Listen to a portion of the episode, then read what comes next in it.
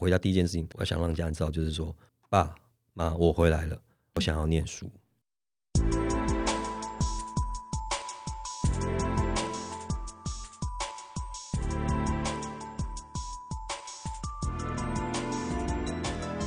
欢迎打开《台湾后青年笔记》，我是阿令，但不是唱歌那个阿令，我是不太爱说话的 Podcaster，但我跟你一样喜欢用心听故事。今天第一集的受访者叫做 Corey，我觉得他有点特别，他目前呢在金融业工作，算是这个所谓的呃社会精英哦，有两个双硕士的学位。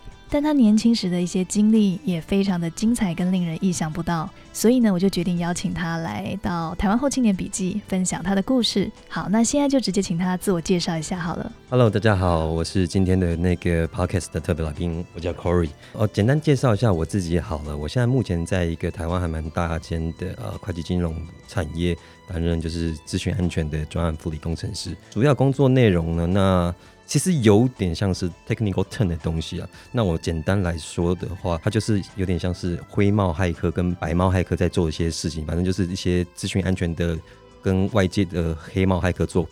防御对抗的一些工作内容等等等等。听说你以前是不是有一些还蛮荒唐的记录？呃，Well，我会说不算荒唐啊，就是年轻气盛的时候又不懂事嘛，然后什么事情你都想要去尝试，然后就交了一些算是比较不好的朋友了，然后就就是那时候学习成长的路程就有点走偏走歪了这样子。所以呃，那个时候你进入黑社会的时候是在黑社会嘛，对不对？呃，嗯，算。是啦，对啊，嗯，大概是高中的时候嘛？呃，对，差不多十七岁快十八岁的时候，因为我那时候是国中毕业的时候，我是最后一届的高职高中跟五专的联考。可是我国中的时候，我基本上不是翘课去打撞球，就是在睡觉，嗯，所以成绩非常不好，所以也不可能考到好学校。国中毕业之后，就只能找一个。钱多事少离家近的私立学校去念一念，然后就又爱玩了。那当下又升了高中，又更叛逆，然后诱惑又更多了。那时候就因为种种事迹就被退学了，因为这样子就开启了慢慢偏向黑社会之旅。这样子，哎，那你那时候是为了什么？是因为做了什么事情被退学吗？比如说翘课啦、翻墙出校门啦、骑摩托车啦、染头发啦。可是最严重的最后一根稻草，对，压垮了稻草就是殴打教官，把殴打把把教官打到住院这样子。教官哪里？惹到你了？呃，他对我人身攻击。哦，对对对对，因为那时候我是下了课，典型会被叫到训导处罚站的那种学生。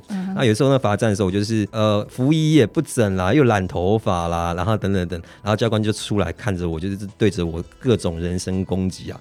我那时候当下就觉得，就是人你对我人身攻击其实还好，但你不要就是呃骂到我的家人啊。他那时候就是骂到呃你你父母怎么会是你这样子，儿子又不管好你，你父母其实很有问题，还是怎么样诸如此类。那我当下就就直接暴走了，对啊。哎，那你退学之后？那时候就是还有在家里待了一阵子嘛，对不对？嗯，没错没错。那时候就是简单来说，就是你被退学之后，你你当时也才十七岁啊，你就是一个学生的年纪。对。那你不去学校，那你也没有地方可以去啊。那时候就在家里耍废耍了半年了。那半年过后之后啊，父母就看不下去啊，嗯，然后就把我抓出来，就是狠狠的念了一顿。我妈就是跟我说：“她说你如果真的这么有本事的话，那你就出去靠你自己的双手双脚。”活下去，不要依赖在家里当寄生虫。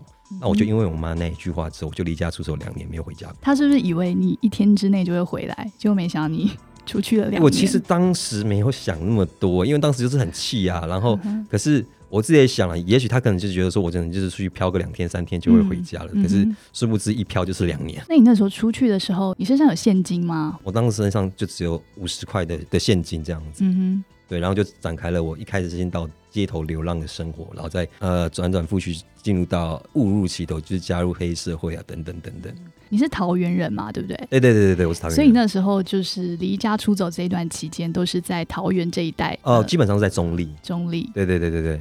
那你那时候是怎么养活自己啊？在这两年间？呃，有分前期、中期跟后期。前期的话，因为就是就是没有任何的朋友啊，你也不能去投靠亲戚啊。那时候就在中立的街头，就真的是在街头流浪了。然后就只能饿的时候呢，就是疯狂去喝自来水啊。那曾经是饿到很惨的时候，是去跟野狗在乐视对翻食物抢食物吃。对，那时候那两前两个礼拜是每天都是睡公车站的那个，以前公车站前面都会有那个椅子嘛，对，就是在上面躺着睡要过日子。啊当时只有五十块啊。所以你后来就是有工作吗？还是 我后来就是两个礼拜过完之后呢，那时候我就去找个工作，电子游艺场，嗯说白了就是大型街机的电动厂。然后我就去那边去应征服务人员，嗯然后就在那边有认识一个朋友，然后我们就一起在中立，就是呃火车站附近租了一个套房，这样子算是在电动厂走跳的人生了，对啊。嗯，后来是什么样的机缘下，你开始就是有了你这个所谓的黑社会人生？黑社会人生应该是说，我那时候其实就是对于所有的呃事物都保持一个好奇心，就是譬如说正常管道你正常人碰不到的东西，对，譬如说那时候我们那时候最流行的就是嗑药偷玩啊、嗑药等等等等。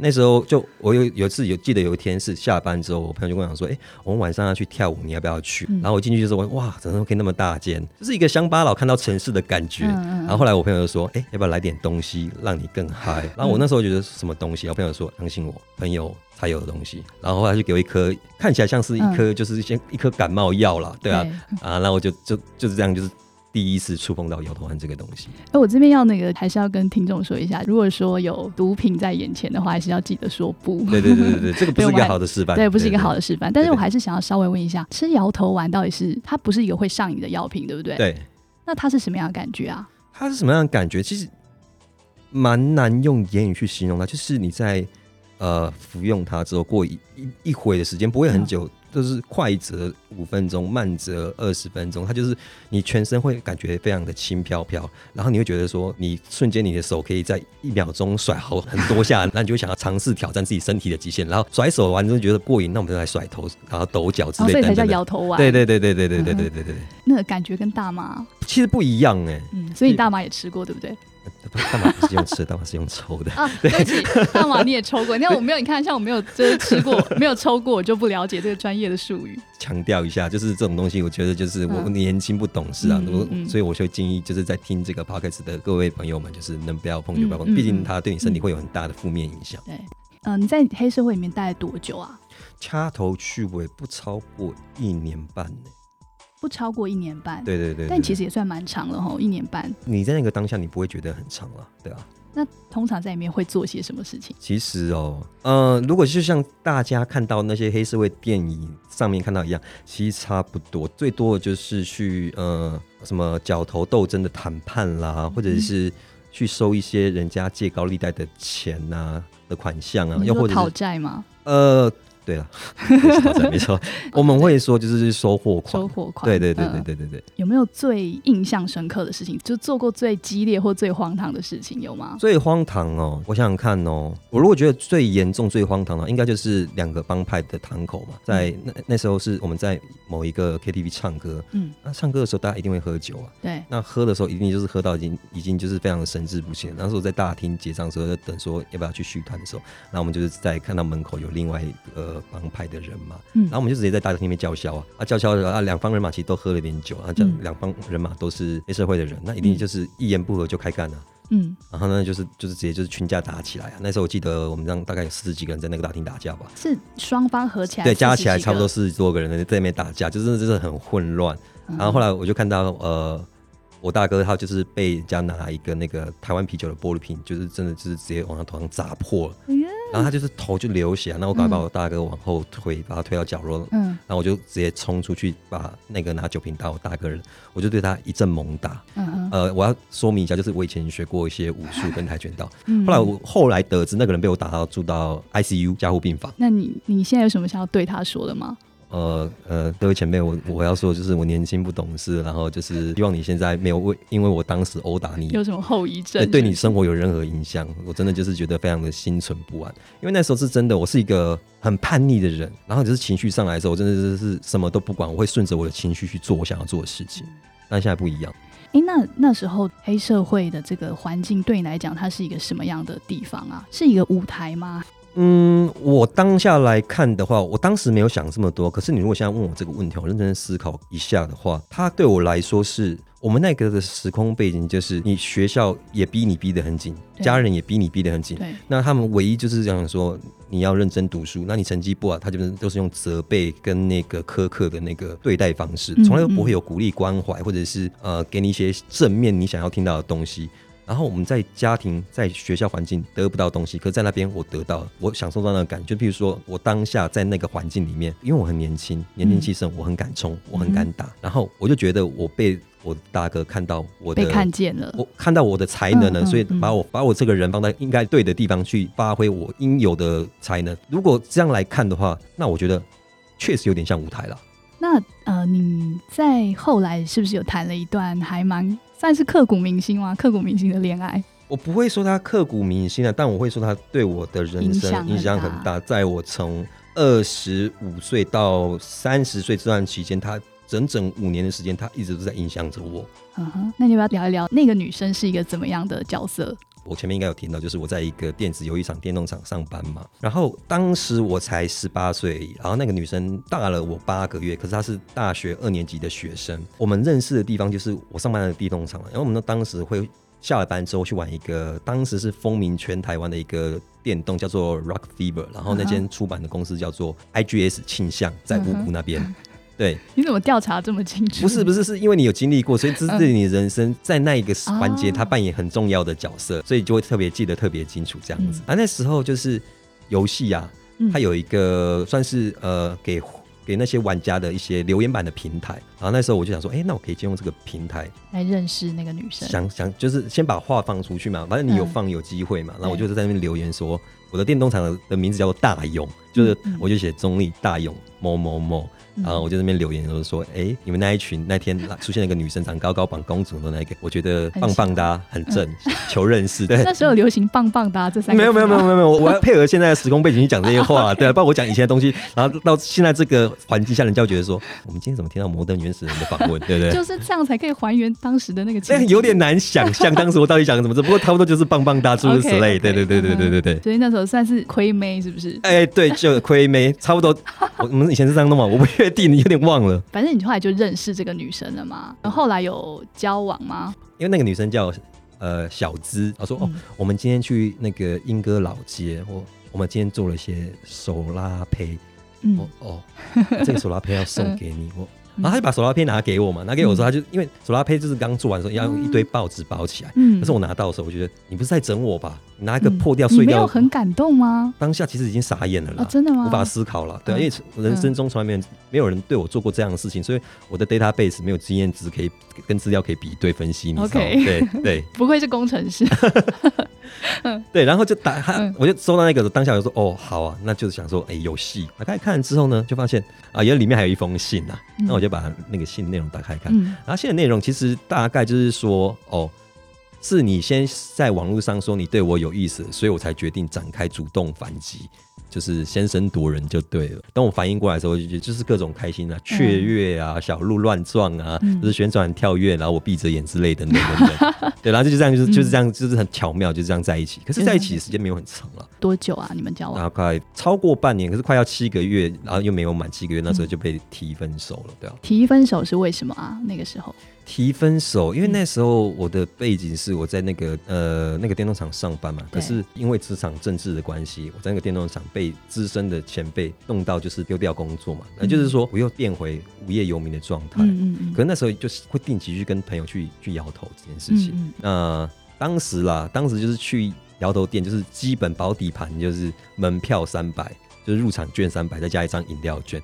可是你如果要去吊药的话，就是一颗那个是要另外算的，就是一颗好一点，你有认识的就两百五啦，可能差一点就是三百到五百不等，等等等。所以说保底盘你每次去嗯一次呢，最少就要六百块。那时候我们一个礼拜基本上会去三到四次。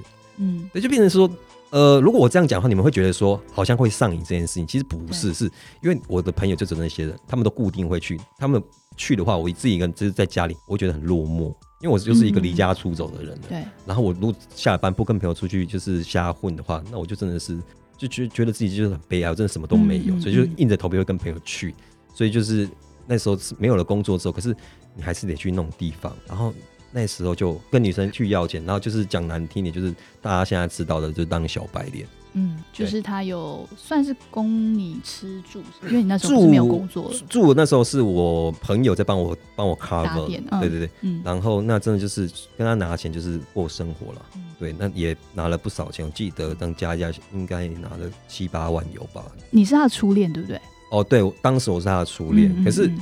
当下拥有的时候你不会珍惜，等到你快要失去的时候，或真的失去的时候，你才会很深刻体会，去反省说，原来那个不是应该，不是我应该拥有，是嗯我要去努力维持，我才值得更好。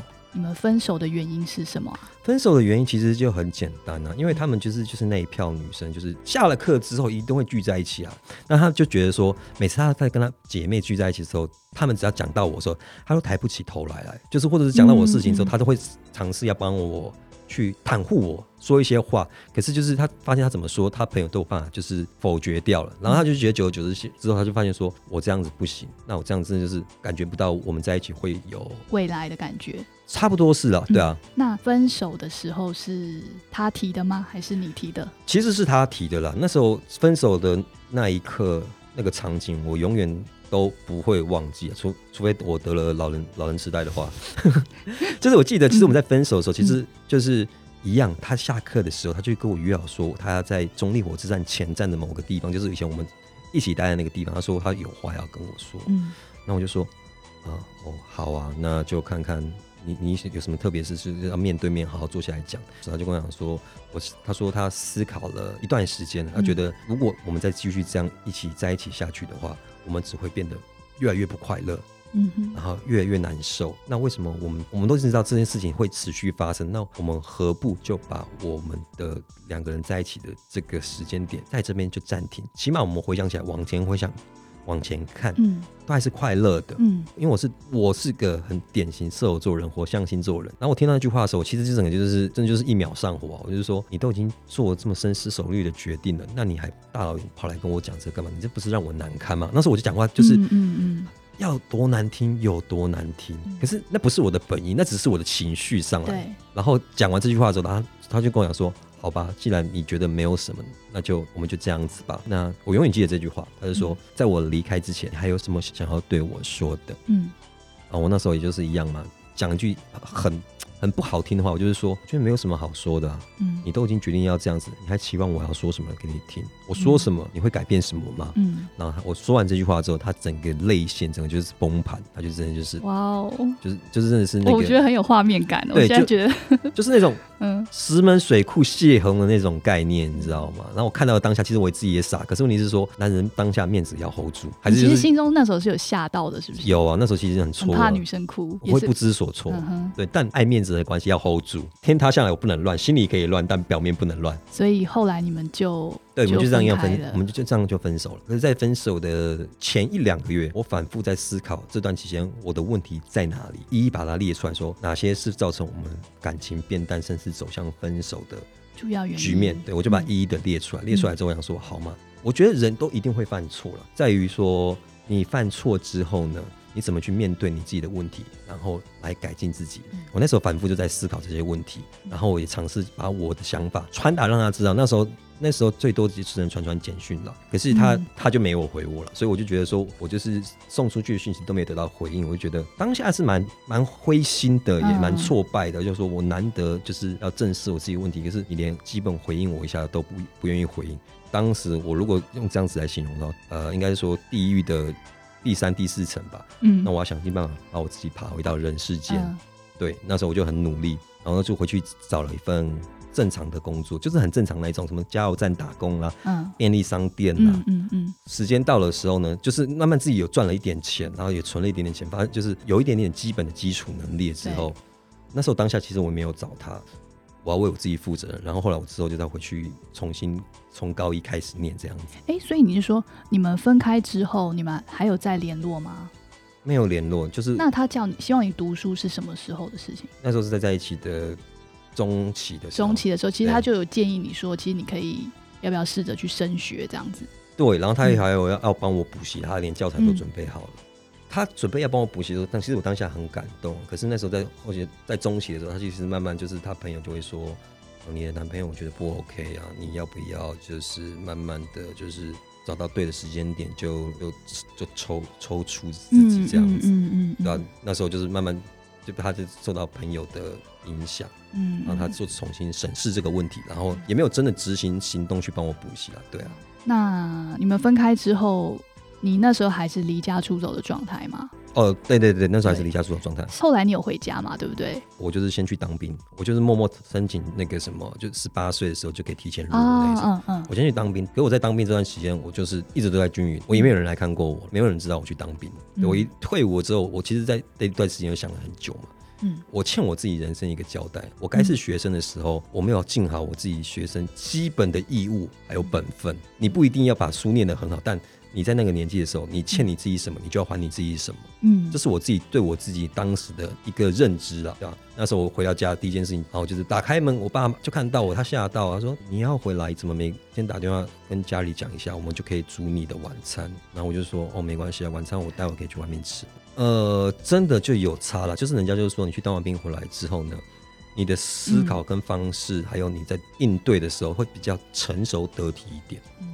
对，那我只是想说，回家第一件事情，我想让家人知道，就是说，爸妈，我回来了。嗯我想要念书。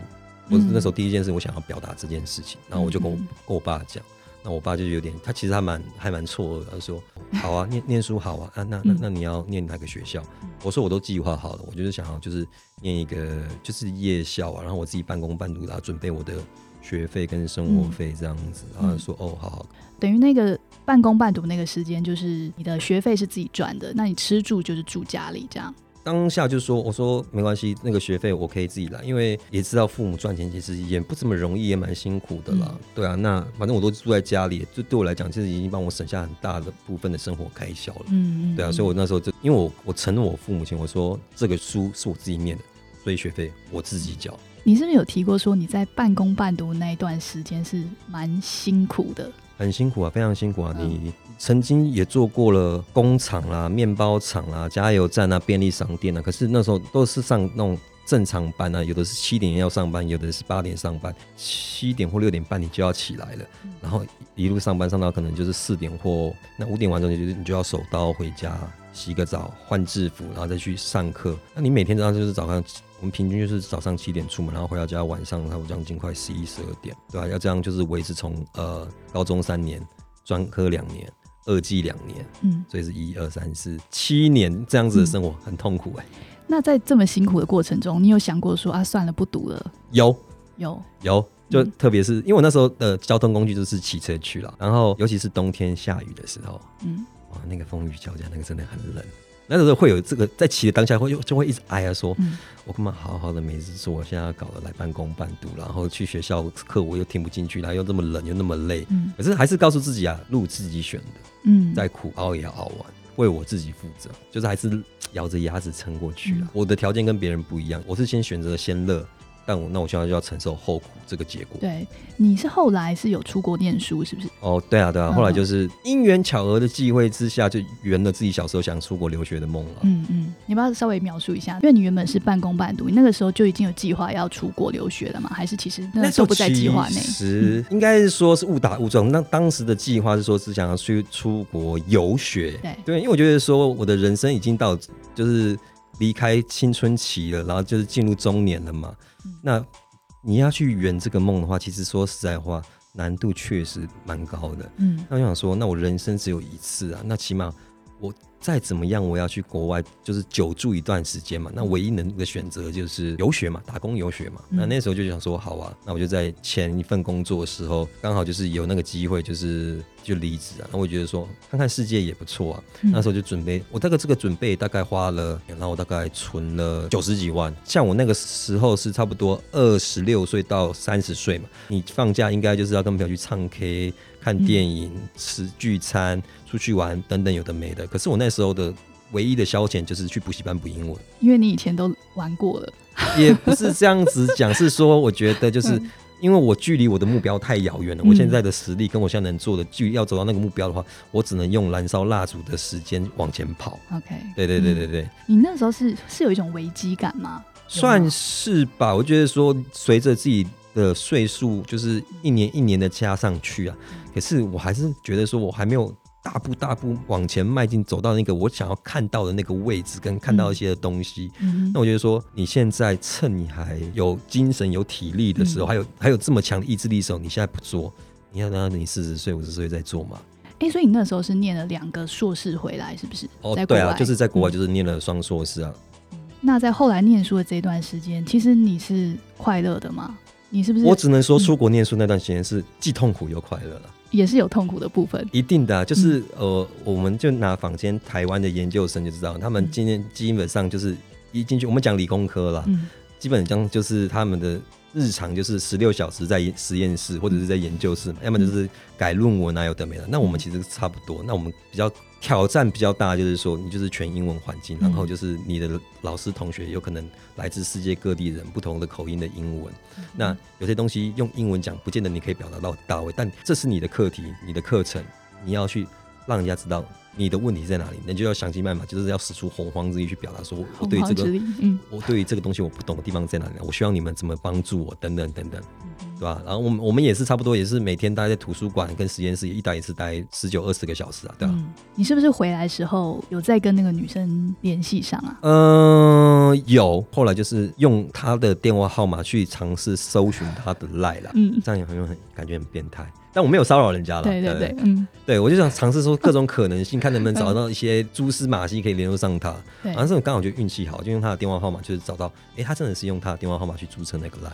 然后你们就有联系上了，就应该是说，我把当时我想要说出来的话，没有说出来的话，透过赖传出去给他，然后他是有看到的。然后呢，我就想说，呃，谢谢与你相遇，然后也谢谢你当时跟我提分手，才重新的了解到自己的问题在哪里，才知道说自己要怎么样才能过得更好。嗯嗯，那这这段在分手那段期间的时候，就是反复的在呃用这个经验去督促自己，说每天比前一天更进步一点点，就是这样拼了大概快快十年吧，我觉得嗯对。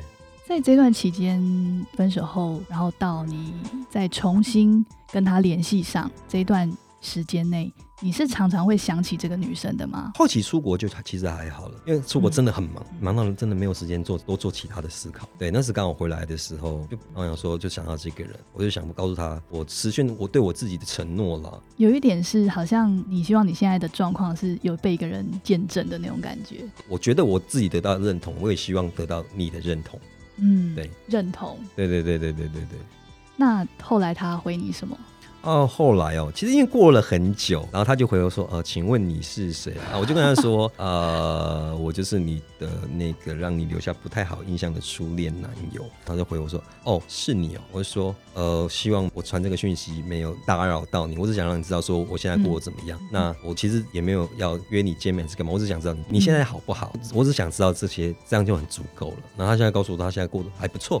在一间还不错的公，还蛮稳定的公司上班，然后也结了婚，然后后来我就没有往下问了，因为我觉得说听到结婚之后，我觉得就是还是不要去骚扰人家家庭会比较好。嗯对对对对，那我听到这个时候，其实就是真的彻底的释怀了，就觉得说辛苦这十年，我不是为啊，其实是为了我自己啦，对啊。那现在听到他过得很好，那我觉得说，那你当初的选择是对的，离开我是对的，对啊。是失落，还是说你很高兴，还是松了一口气，还是我觉得应该算是高兴跟松了一口气，有一种那种如释重负的感觉，就是有一个东西你放在心里很久都没有说出去，就是封寄不出去的信、传不出去的讯息、说不出去的话。我当时其实有话要对你说，但我没能说出口。可能因为时间也过了很久了，就是时间真的久了之后，所有事情都会被时间冲淡。他算是算是改变你一生的人吗？你觉得？因为我是那种很容易会愧疚的人，对我一旦对一个人或对一个事愧疚的话，我就会想尽办法去尽我最大的努力去弥补啊，去修正啊，等等等等。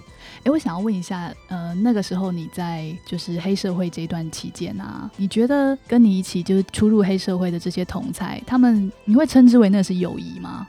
我觉得应该不算是友谊，应该就是吃肉喝酒的酒肉朋友吧。那就是应该是说就是臭味相投的朋友了。可是你要说友谊的话，我说实在话，其实称不上了。对啊，哎、你今年是三十七，是不是？我今年十二月初就要三十七岁，37好对对对对。那呃，人生经验这么丰富，你走到现在，你觉得目前对你来讲最重要的事情是什么？觉得最重要的就是家人，然后第二位的话就是自己的信念跟兴趣。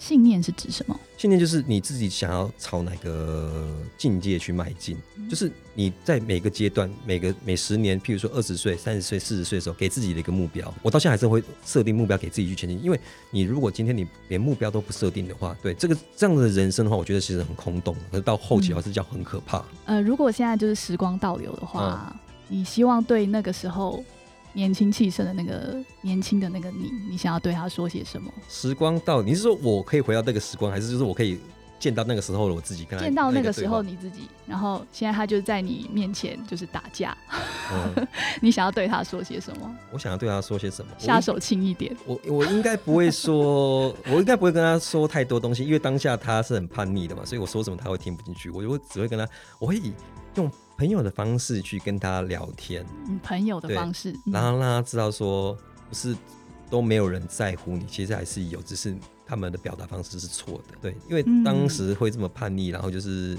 是因为就觉得想要得到人家注意了。我我我当时也不知道什么做才是对的，那我就是说，那就是惹是生非，所以我就想说，到头来都会变得不是你想要的，其实是反其道而行，这就是反效果。我应该只会跟他说这些东西了。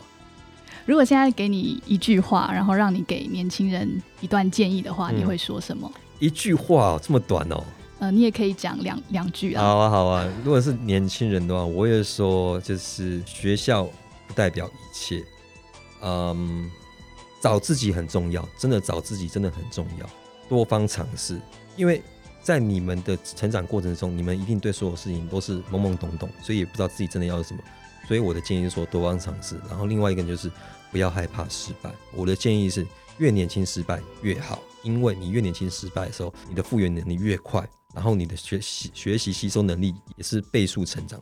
谢谢 Corin 今天来到我们这个节目。谢谢阿玲的邀请，谢谢。谢谢，真的非常谢谢今天 Corin 可以分享他的故事，我觉得非常的精彩。呃，然后也希望他的故事可以让你想到一些熟悉的人，或者是曾经放在心中的理想。我真心的希望明天之后的你都能够更靠近自己。我是阿令，但不是唱歌那个阿令。